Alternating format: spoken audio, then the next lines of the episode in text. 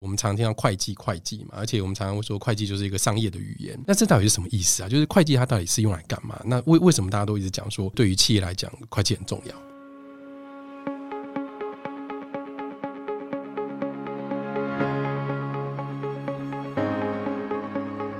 这里是新创诊疗室，为新创企业进行财务把脉，找到痛点，对症下药。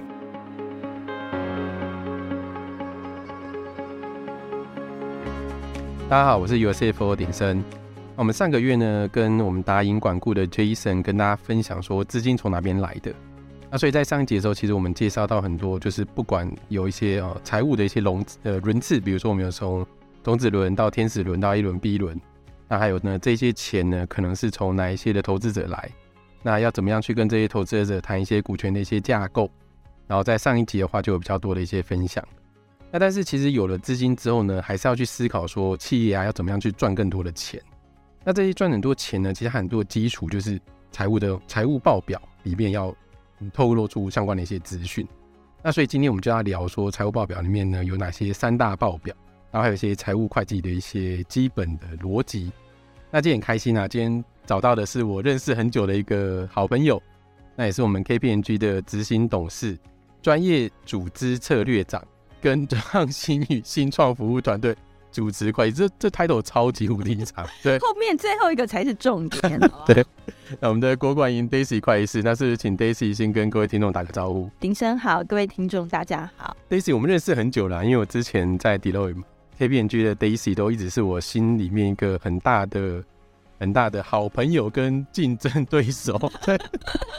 好朋友，好朋友，对。然后，所以呃，Daisy 在新创这块其实服务的也很深啊，然后琢磨的也很久。那我觉得可不可以请 Daisy 先简单介绍一下，就是 KPMG 的创新与新创服务团队？呃，我想呢，我们这个团队大概目前有大概二十位左右，来自这个审计、税务、法律，那还有顾问部的这些合伙人跟同仁哈。那我们。提供的服务当然除了大家呃熟熟知的这个审计服务以外呢，可能就还包括就是说呃公司层级还有股东层级的一些税务的规划。那再就是呃以新创公司来讲，他们非常重视的这个员工奖酬的规划。那再来就是包括什么工商登记呀、记账等等。那税务呃就是除了税务以外，还有这个法法律咨询的服务。那再来就是说，呃，很多新创公司其实它最后不一定是 IPO 嘛，它有可能希望呃被并购出场。那类似是这样子并购的机会，其实我们顾问也会提供相对的服务。那除此之外呢，就是因为呃这些创业家其实也会需要一些财税法的课程，那我们也会有课程的提供。我记得你们还有一个那个类似 matching 的叫 Me and Match。啊，对对对对，那呃，哎，这个我不是我们套好的，对，你看鼎生真的对我们很了解，很很很注意那个。对自己的动向，竞争对手的对象。对，那这个就是我们所谓的呃企业创投美合会。我想 e l o 有一个叫做呃 Morning Pitch 嘛。那我们这个 Mid and Match，其实我们是着重在跟我们的大企业的客户来做一些媒合。那其实大企业它一般来讲，一开始不见得他就会想要投资，他有可能先跟你做一些业务的合作。那呃，相对的，我们也是想服务我们的这些大企业。那大企业也有这些跟新创合作的需求，所以。我们会做一个这样子的媒合。对啊，因为像 KPMG 有一个很重要客户就伟创嘛。那其实伟创他一直很关心整个新创的生态圈。没错。对，所以其实这对于整个新创环境来讲就很好，而且对团队来讲就有很多跟大公司合作一些机会，也有机会借由 KPMG 做一些媒合嘛。是。对，然后你们还有一个那个 Energize Program，就是刚刚讲那个课程的部分。对对对。这个要不要介绍一下？Energize Program 其实呃。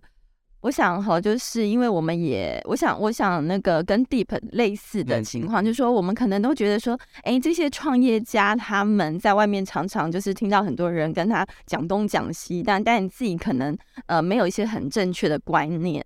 那我们希望呢，就是可以减少他们这样摸索的时间。然后呃，可以做出一些正确决策，所以我们就会有一系列的课程，就是协助他们，就是说你在创业的过程当中，你可能会需要知道的一些创业的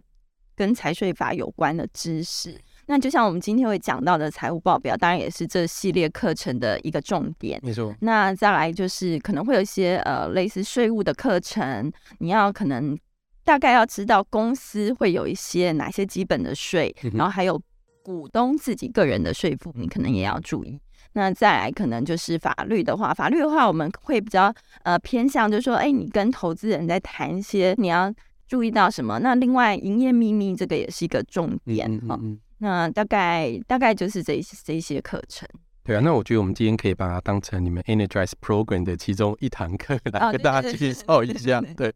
因为呃，我们知道其实很多财会的财会的知识，对于这些企业的方的来讲，它并不一定完全的熟悉。对那所以我们今天想要请 Daisy 先跟大家讲一下，就是我们常听到会计会计嘛，而且我们常常会说会计就是一个商业的语言。嗯嗯那这到底是什么意思啊？就是会计它到底是用来干嘛？那为为什么大家都一直讲说，就是对于企业来讲，会计很重要？哎，我觉得今天来来上这个节目，我觉得压力很大，因为鼎生自己也是会计师，然后他又是财务长，所以呢，所以你是看我看我的眼睛一直看着你，是啊对我觉得压力很大，不能这不能随便乱讲的。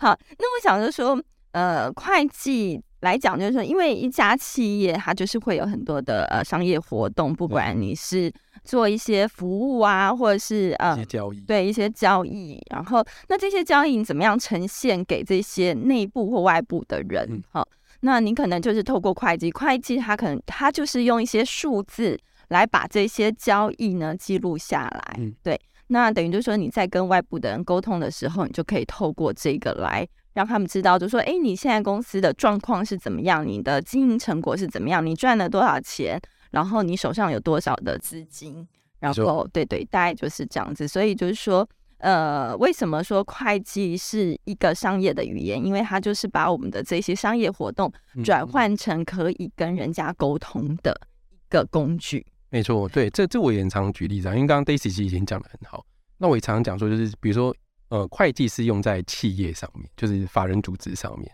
但是法人组织他自己不会讲话，对，他没有办法说像我们从从从小开始学是什么语言啊，然后去跟人家做对谈。那会计呢，它其实就是用一套有系统，然后有逻辑的方法，那把他所这个企业这个法人在所有的交易里面所产生的这些行为，把它记录下来。那记录下来之后呢，我们就可以拿来去做更加做比较。对，比如说，我们可以知道说，比如台积电的财务报表好了，它可能就可以跟他同业的财务报表去做一些比较，因为他们是用相同的会计逻辑去记录他们的所有的交易事情。那这样的话，就会有让商业就是等于说的法人之间可以做对谈，然后或者说这些投资者也看得懂，说这个不会说话的个体它会长什么样子。对啊，那我们常在讲说，就是会计呢，其实它的记账基础上面啊，其实它有所谓的现金基础跟应计基础，这个很常有新创也会问我，他们其实不是很了解什么叫现金基础，什么是应计基础，因为他们反正哦有钱来我就记账，对然后有钱出去，然后我就我我我就我我就也当做一个一个账目这样。但是这这两个到底是什么意思啊？就是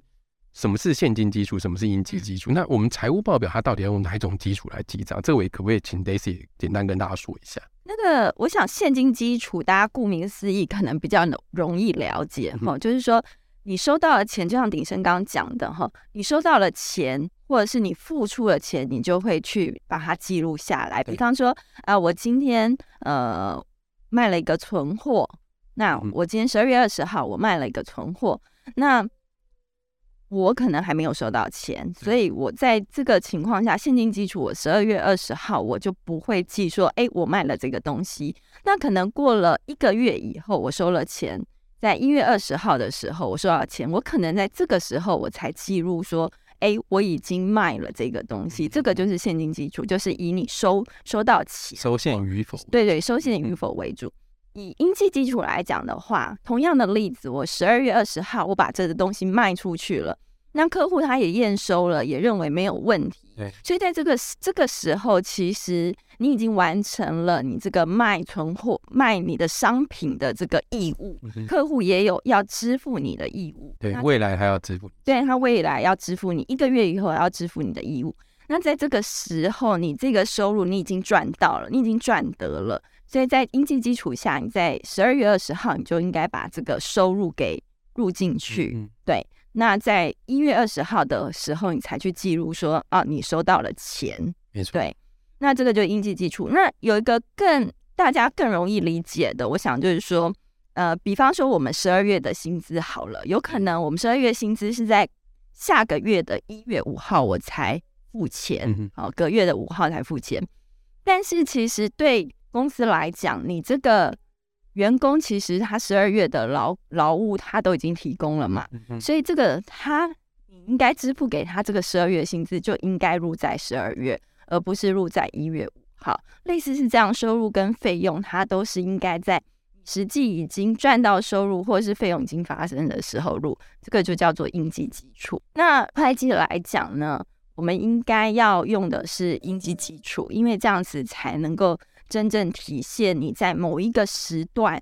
或某一个时间点，你真正的呃商业的交易它所呈现的状况，才可以真正的反映出来。对，没错，就是呃，我我这边也有一时候会举另外一个例子啊，就是我们很多新创是 SaaS model 的。对，那 SaaS model 呢，它其实很多就是，比如说我是预付一整年的钱，或是我预付半年的钱，或者是预付三个月的钱，因为有可能在客户在买的时候，我预付一年，我会取得比较高的折扣。对，那在这时间点的时候呢，很多如果你用现金基础制，你有可能是在我收到这一年钱的时候，我就直接把它全部当成我的收入。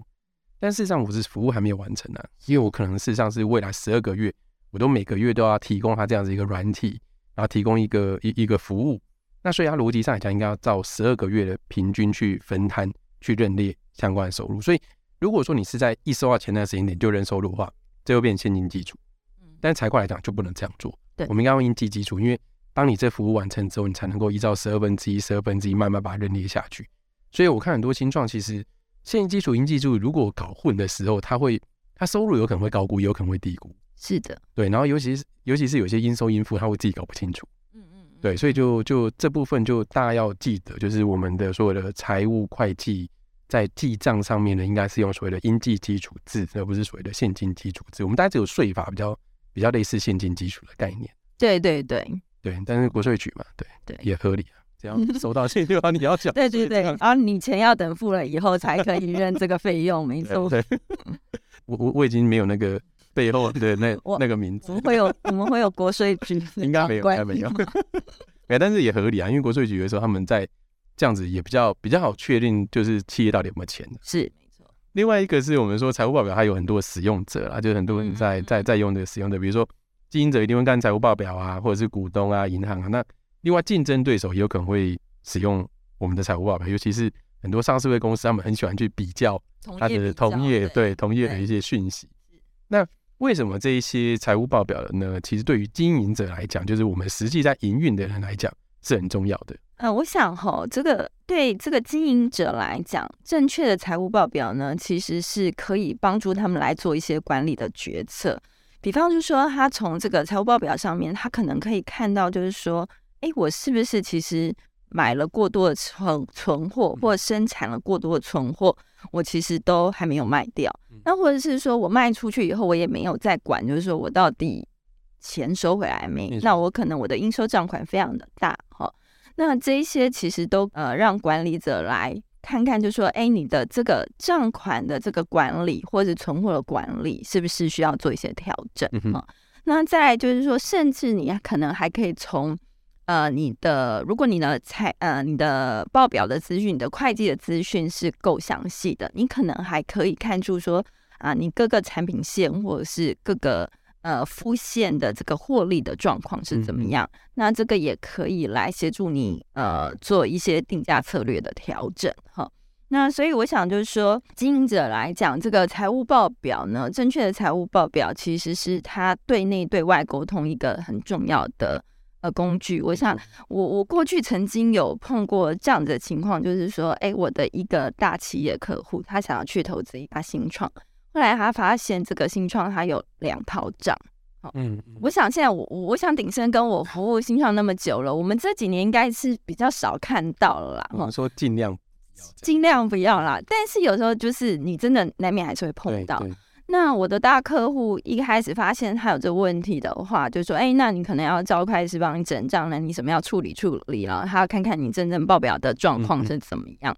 那后来发现实在太难处理了，他就说：“哎、你这样子我不知道你会不会有什么税务上的风险。”他就说：“那你干脆关掉，嗯，重开一家公司。”比较干净。对对对，那我要投你投资你家新的公司，所以我觉得这对经营者来讲，我觉得都不是一个很好的过程，没错哈。对，所以所以一开始你就有一个正确的财务报表，其实对你在各个方面跟外部投资人，呃，或者是甚至是银行做沟通话，其实都是呃是比较没有问题的。对，而且我觉得经营者一定要去看，就是东西做出来之后，他们其实还是要看，要去使用它。嗯，就就就我这这这也反正跟大家分享一下，就是有有些时候经营者他可能自己还是有报表嘛，就是比如说他们假设自己有内部的会计人员，或者是有自己的记账师在记账，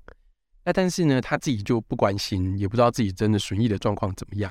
他只觉得好像有赚钱，但是事实上在财务报表里面有没有赚钱，这个完全不一样。就是我们刚刚说的，嗯嗯，你以为有赚钱，可能是现金基础的赚钱，对，不代表你在应计基础上面也有赚钱。嗯嗯嗯。那如果你是完全都不关心报表的话，这就这就很像你在你在你你晚上出去就夜观星象，就来预测 未来公司的走势，就就他就没有带给你足够的讯息去判断说我的未来到底要怎么样去走。对，所以其实经营者。是真的一定要看报表啦，就是尤其新创来说的话，你们，你们呃没有办法不看报表，然后就做所有的管理决策。这边啊，题外话，Daisy 有没有建议说，比如说像这些报表，这些创业家大家多久要看一次，或者是他应该用怎么样去怎么样去使用它，或者是比如说我们说创业者，我我我自己觉得啦，就是可能他们，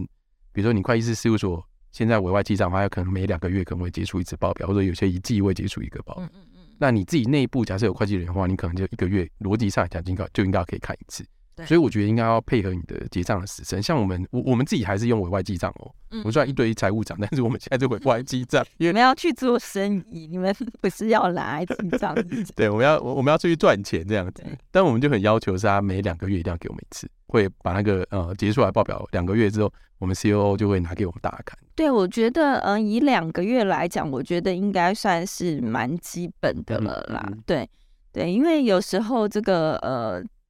变化也是蛮快的。那我们也常常就在讲，就说，哎，你募资要提前做准备嘛。那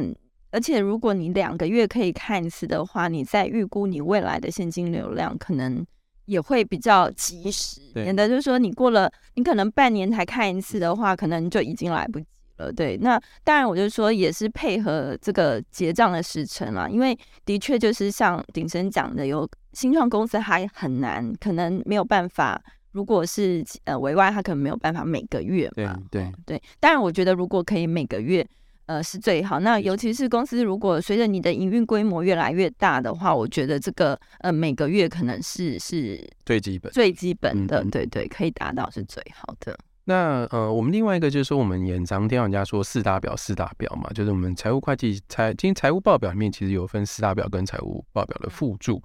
那我 Daisy 可不可以简单跟大家说一下什么是四大表？那四大表呢，大概主要就是第一张跟可能就是资产负债表嘛。那从这个名字看起来，你就知道，就是说，哎，它就是在讲你的资产一个时间点，你的资产有多少，负债有多少的这样子的报表哈。那再就是损益表，那损益表它就是一个变动的表，那它就是一段期间呢，你的到底收入有多少，成本多少，赚了多少或亏了多少，类似是这样子的情况哈。那再来就是，嗯，一个很重要的报表就是现金流量表。其实对新创来讲，它就是可以，呃，让你知道，就是说，呃，你的现金到底是流出还是流入。就是说，这个跟赚或赔其实没有一定的关系。我们等下可以再说明一下哈。那就是可以看到你的现金的来源是什么，好，这这样的一个报表。那股东权益变动表，其实大家一般。较少在看呐，哈，那所以我在这里，因为我后面不会提到，我可能也是简单的说一下。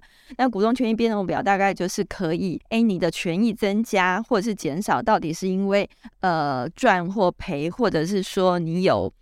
呃新的增资进来，或是你发股利，类似这样，就是你股东权益的一个变动。对对，的确，其实权益变动表大概是我们比较少去用到或者看到的，因为对于呃新创企业来讲，反正它就是一个最后面。股东的一个剩余权益的一个变动的一个情形，那其实对于对于一样对新创来讲，他他应该更注重的应该是另外三张表所给他的一些外的一些一一些资讯。是，那我们刚刚有在讲一开始的时候，其实就是资产负债表了。那资产负债表，其实我之之前在在我们那种会计 accounting one on one 一定都会写到资产负债表。那它最重要就是一定要左边要等于右边，就一定要平衡。呃，对对对对对。反正我很常讲一个笑话，就是你你你就算考试的时候不平，你要找个地方把它塞平，还会拿到一些分数这样子。对，对。那那资产负债表里面，就是以 Daisy 就过去辅导那么多新创一些经验那，那有有有没有哪一些科目是最重要，或者说资产负债表里面有没有哪些讯息是这些新创的方的应该要注意？好，那我想哈，这个资产负债表其实它就是可以呢，让我们呃创办人他可以去注意到公司的流动性有没有一个问题，就是说呃，简单的来讲就是呃，比方。所谓的我们常常会讲到的流动资产，对，那流动资产它可能就是呃，包括什么现金啊、应收账款跟存货，像这是你的流动资产。那我再讲一下，就是说流动负债，什么是流动负债？可能就是呃，你跟银行呃借一年内你要还的那种借款，对，那或是你要付给供应商的钱，那或者是一些对。应付账款，或者是一些薪资啊、租金等等应付费用，这叫做。流动负债，所以当我们在看资产负债表的时候，你可能会去要去看一下，就是说你的流动资产会不会很明显的没有办法去 cover 这个流动负债？对，就流动性的。对对对对，如果有这种情况，有可能就是你很可能你的资金就要断吹了，那这个可能就要注意。那我想每一个哪一些刚鼎盛，我说哪些科目比较重要？我想就是说对。呃，就是不同产业当然有不一样重要的科目，但是我觉得不外乎大概就是呃银行存款，你可以知道说你还有剩下多少钱，可以还可以用多久。那大概就是呃存货，就是可以看说，哎，你的存货大概是嗯，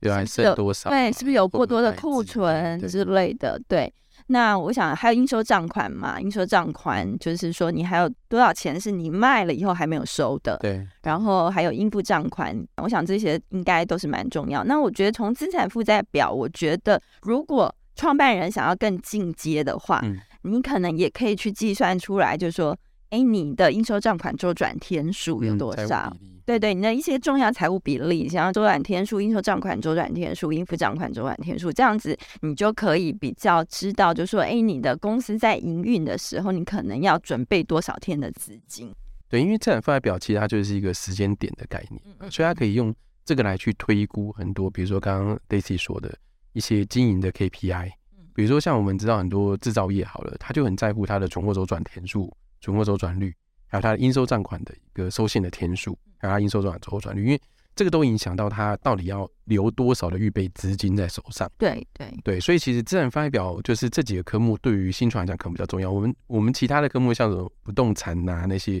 新创可能比较不会有，因为现在新创公司比较多是轻资产，对软体，对对对。那我我觉得这里我也顺便可以提一下，就是说呃我。我辅导新创这几年来，我发现一个还蛮常见的问题，就是说，呃，因为新创公司它常会，我想鼎盛也知道，他们常会发行一些特别股，对对，或者是 C 对。好，那我常常遇到的就是说，我们去帮他看这个条件以后，发现他的这个特别股，它可能会被分类成是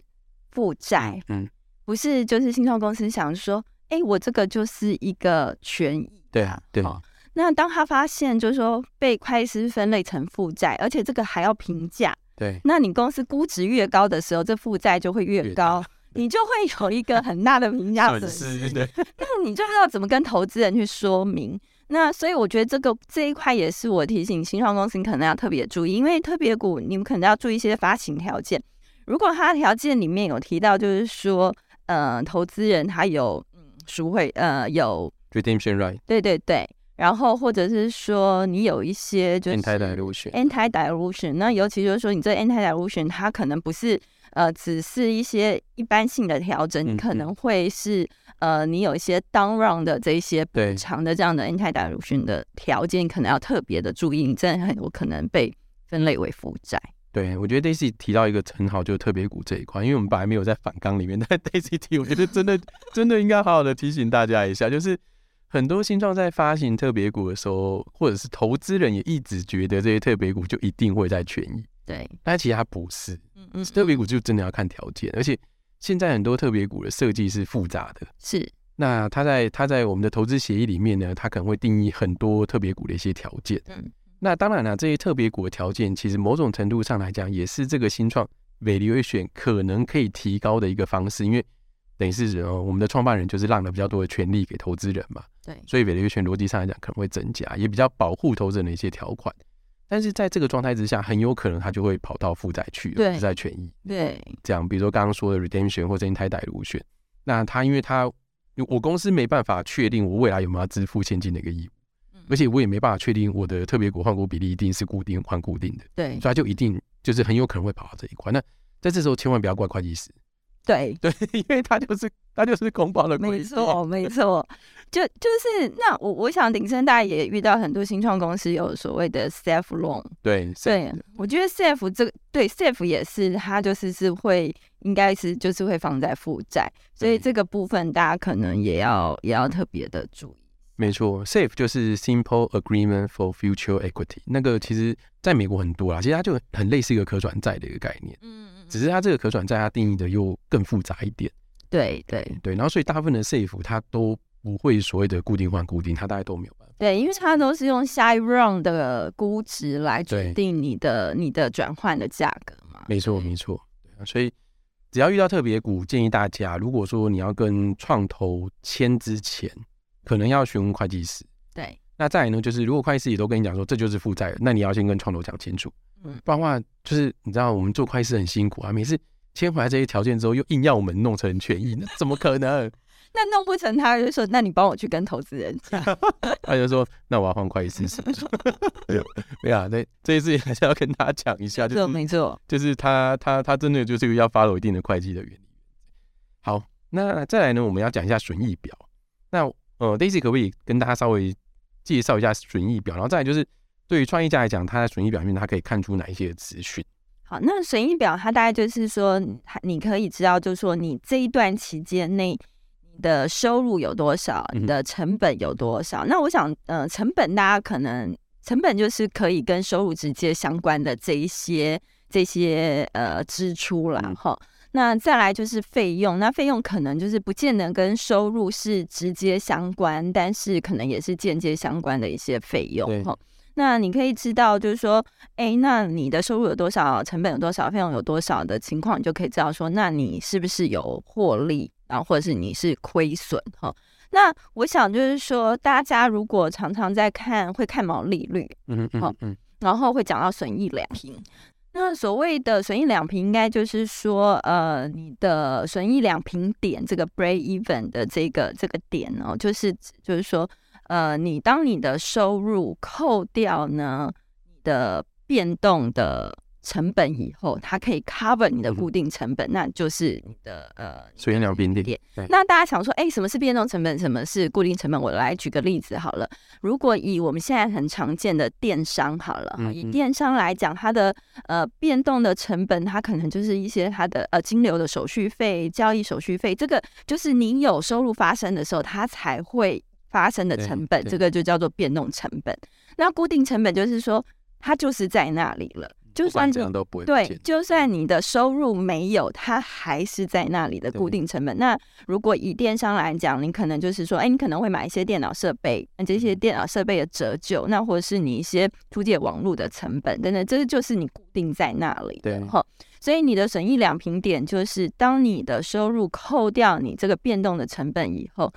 多的钱可以 cover 你这些所有发生的固定成本的时候，你大概就是损益两平了。嗯所以损益表大概可以看出一些这样子的东西。对我觉得损益表里面还有几个啦，就是比如说像我们收入认列的时候，它到底收入认列十点是什么时候？嗯嗯然后再刚刚 Daisy 有提到电商嘛，电商有另外一个很多人在讨论就总额净额的一些问题。对对对，对啊，像总额净额，比如说很多新创，它如果说它是呃能够认总额的话，它逻辑上讲，它的 GMV 就 Gross Merchandise Value 就会变比较高嘛。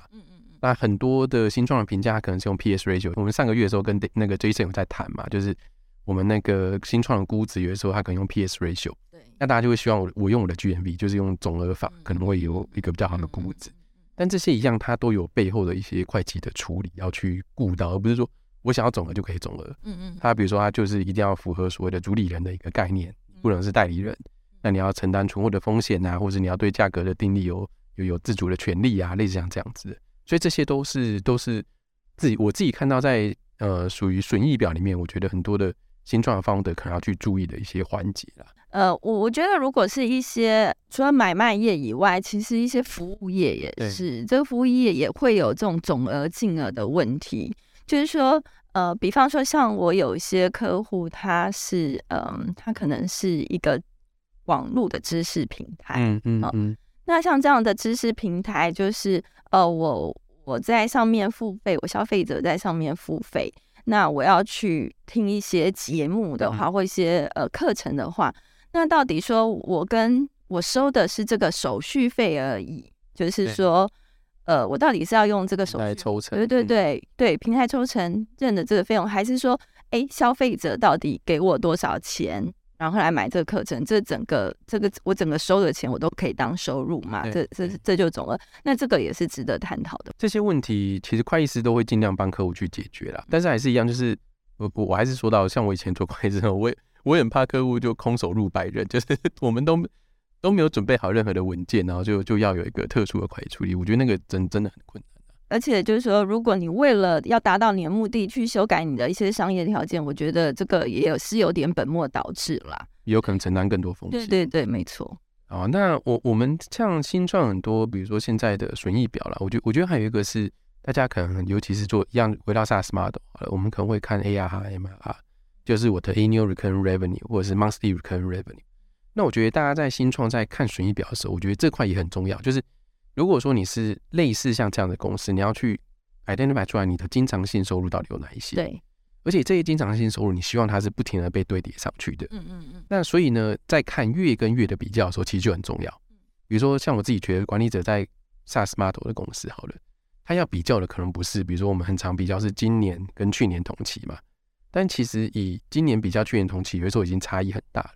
所以你可能把反而是把还是这个月比较上一个月，比较能够看出。客户的增长度，或者你客户有可能的流失率，那这样的话，你的比较基础才会比较提供你足够的一些讯息。所以，一样损益表就像刚刚 Daisy 说，它是一个时间时间的一个一段时间的一个概念。所以这一段时间到底要抓在哪一个时间点是对你来讲最有效率的，或者说抓在哪一个时间段对你来讲有更多的讯息，其实就蛮重要的。嗯，那我们最后一张表其实是现金流量表啦。那现金流量表，我我我们也常常讲了，就对新创来讲可能是最重要的一张表，就是大家前面两张表就算是没有特别的去看，我觉得可能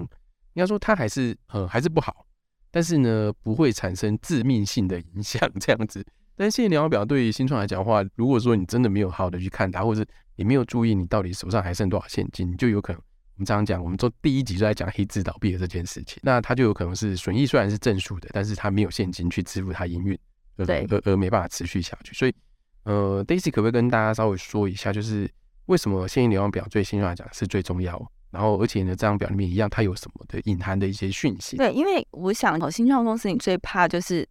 资金耗尽了嘛？哈，那这个现金流量表它可以分三个部分，哈，就是你从营业活动，也就是你正常的 operation 所来的现金有多少。那再来就是你的投资活动，比方说你去买一些设备，或者是你做一些投资，那这个就是你投资活动的现金流量。那最后一个就是筹资活动的现金流量。那筹资活动现金流流量，就比方就是说现金增资。或者是你去借钱跟你堂借钱，那这个就是你的筹资哈。那当然，你最重要的其实你就是要去看你的营业活动的现金流量有多少，因为这个才是你持续性的一个一个持续性的现金流入。对对对对，就像刚刚讲的，你赚钱不代表你是呃有些证书，对现金证书，你有可能呃东西。就是呃，银行存呃，就是应收账款，你可能还没有收回来，等等之类的。那我想，我们可可能大家也常会听到 burn rate 哈。那 burn rate 就是说，呃，比方就是说，呃，你现在呃的资金可能有一百万，那你过了九个月以后，你可能资金只剩下二十五万，好了，那表示你用掉了现金来讲，你用掉七十五万嘛，哈。那七十五万你除以九。九万的话，你可能一个月的 burn rate 可就是八万多，那个这样子哈。那这个就跟我们刚刚讲的那个呃，你你花了多少费用那种观念还是不大一样，它是用现金来看，所以你知道你的 burn rate 以后，你就可以知道，就是说我现在手上的钱大概还够我撑多久。那我什么时候要开始目呃现金流量表对新创公司来讲是很重要的。对啊，就是就像 Daisy 讲，就是其实现金流量表它可以告诉你说你的 burn rate 到底是多少。然后呢，再就是，它也可以告诉你的 runway 剩多少，也是我用手上的现金除以我的 burn rate，逻辑上来讲，就是还可以剩下几个月。对。那这个剩下几个月这件事情，大家一定要牢记在心，因为我们很常怕听到新创告诉我们说，我的 runway 可能只剩下一两个月，对，然后他要开始进行募资，对。但是这段时间点的时候，其实很难募啊，因为投资人他他也知道你钱剩不够多嘛，那当然他当然你可能最最基本就是估值会被砍。对，没错。对对，然后再是你会搞得自己很毛，然后整整天就是很焦躁这样。对，所以其实现金流还是还是最重要的啊。像像我我们之前节目应该都有讲到，就是有 CFO，我们自己优服，我们就一直很注重自己的现金流。其实我们也曾经撑过一段 现金流很少的一个低谷这样子。对，然后后来因为因为我们一样，我们服务是先提供，那我们可能要到两个月之后才能够收到款项，所以我们就必须要准备足够的资金去支付给我们所有财务的同事们这样子。对，所以现金流量表真的重要，尤其我自己创业以后，我真的觉得，你知道看到那种银行存款就刷折啊，或者现在没有人刷折，就是去网络银行，你看到那水位持续的降低，你自己心里很紧张，然后降低到一定程度的时候，想哦，我要什么时候开始收款？然后客户第一笔钱打进来，第二笔打钱打进来，然后慢慢垫高现金水位的时候，你又觉得安心了一点。然后就是一个循环啊，就每个月都会经历这样 子一个循环。每每一个月都要先到谷底，然后再爬起来的这种循环。对，蛮蛮有趣的啊，但是这真的很重要。还是很谢谢 Daisy 啊，今天跟 Daisy 聊很开心，然后也很谢谢 Daisy，就是百忙之中还拨空来参加我们的一个节目。谢谢 Daisy，谢谢。高兴今天可以来参加这个鼎盛的节目，那也希望他的这个。嗯，他的这个财务长的这个服务呢，大家可以多多支持他。好，谢谢各位，好，谢谢大家。那感谢收听今天的新创诊疗室，我们会在每个月的最后一个工作日，也就是结账日早上七点，跟大家聊聊新创财务有什么要注意的地方。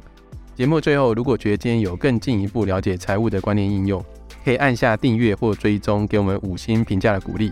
那我们下一个结账日再见，拜拜。